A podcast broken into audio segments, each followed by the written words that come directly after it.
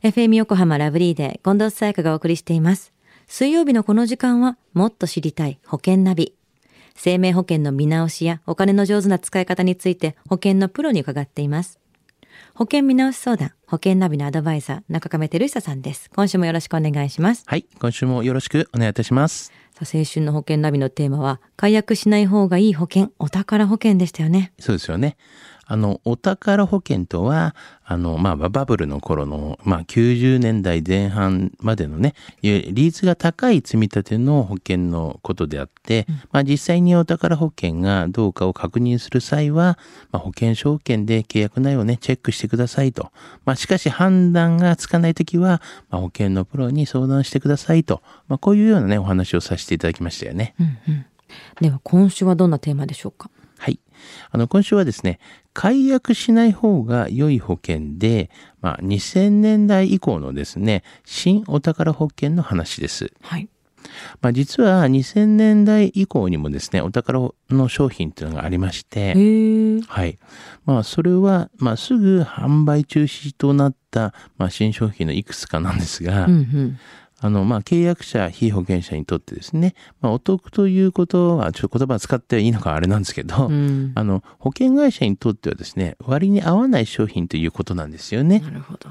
はい。で、まあ、売れすぎても困るということで、わずか数ヶ月の間しか販売されなかったものもありますよと。うん。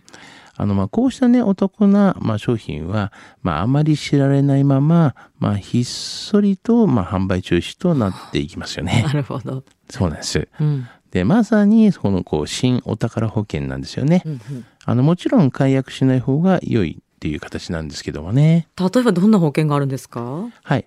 例えば、収入保障保険とかのうん短期払いみたいなね、はいそういったものも結構あるので、はい。まあ、例えば、36歳の、まあ、男性の方がですね、まあ、月々年金で月10万円の、まあ、収入保障的な保険。うんこれ、ポイントはですね、保険期間が80歳までなんですけども、保険料の払い込みの期間が、まあ、一応60歳までとか。うんうん。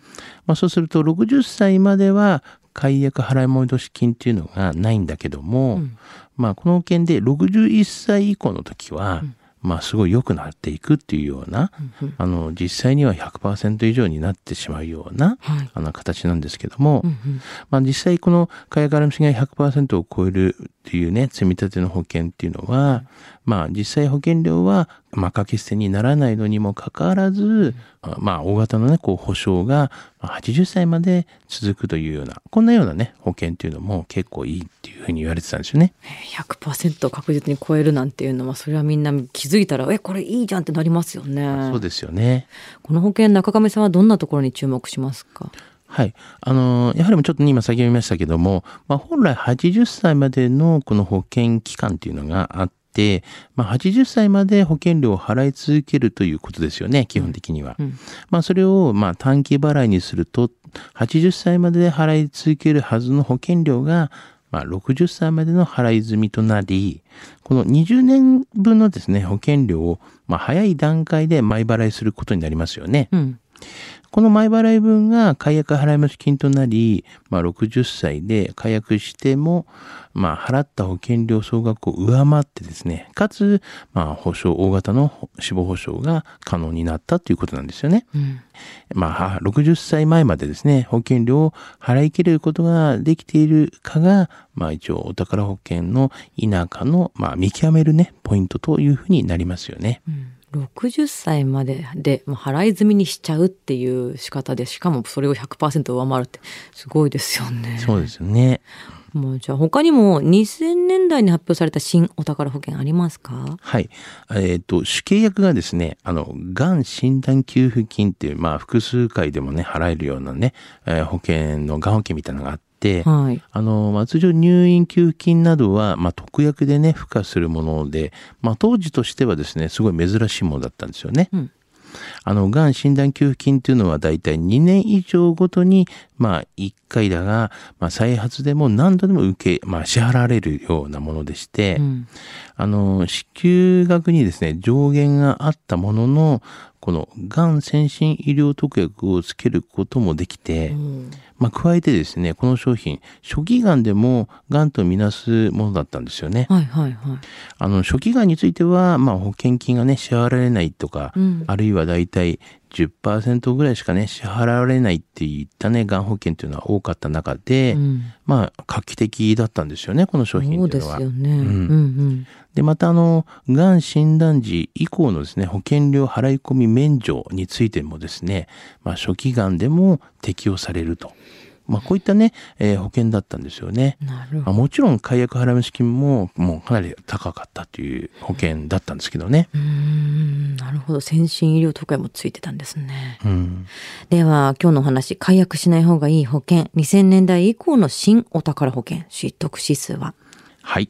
ズバリ98です。んあの、新お宝保険の、まあ、第2弾としてですね、うんあの、こういった、まあ、先ほど言いましたね、がん保険のね、利率がね、高い保険もあったお話でしたが、まあ、就寝保険や、この他の年金、ね、保険以外でも、まあ、お宝保険っていうのはあったんですよね。うん。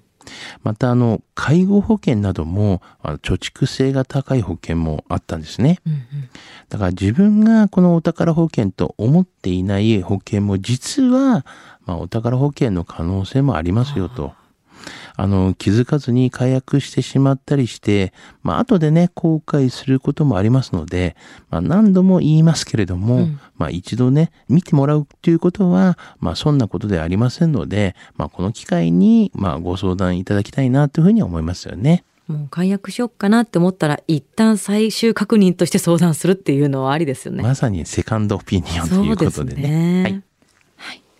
今日の保険の話を聞いて興味を持った方、まずは中亀さんに相談してみてはいかがでしょうか。詳しくは FM 横浜ラジオショッピング保険ナビ保険見直し相談に資料請求していただくか、直接株式会社中亀にお問い合わせください。無料で相談に乗っていただきます。インターネットで中亀と検索してください。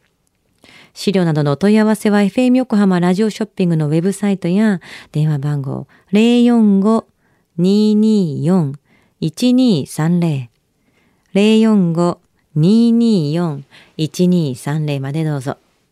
そして保険ナビはポッドキャストでも聞くことができます。FM 横浜のポッドキャストポータルサイトをチェックしてください。もっと知りたい保険ナビ、保険見直し相談、保険ナビのアドバイザー、中亀照久さんでした。ありがとうございました。はい、ありがとうございました。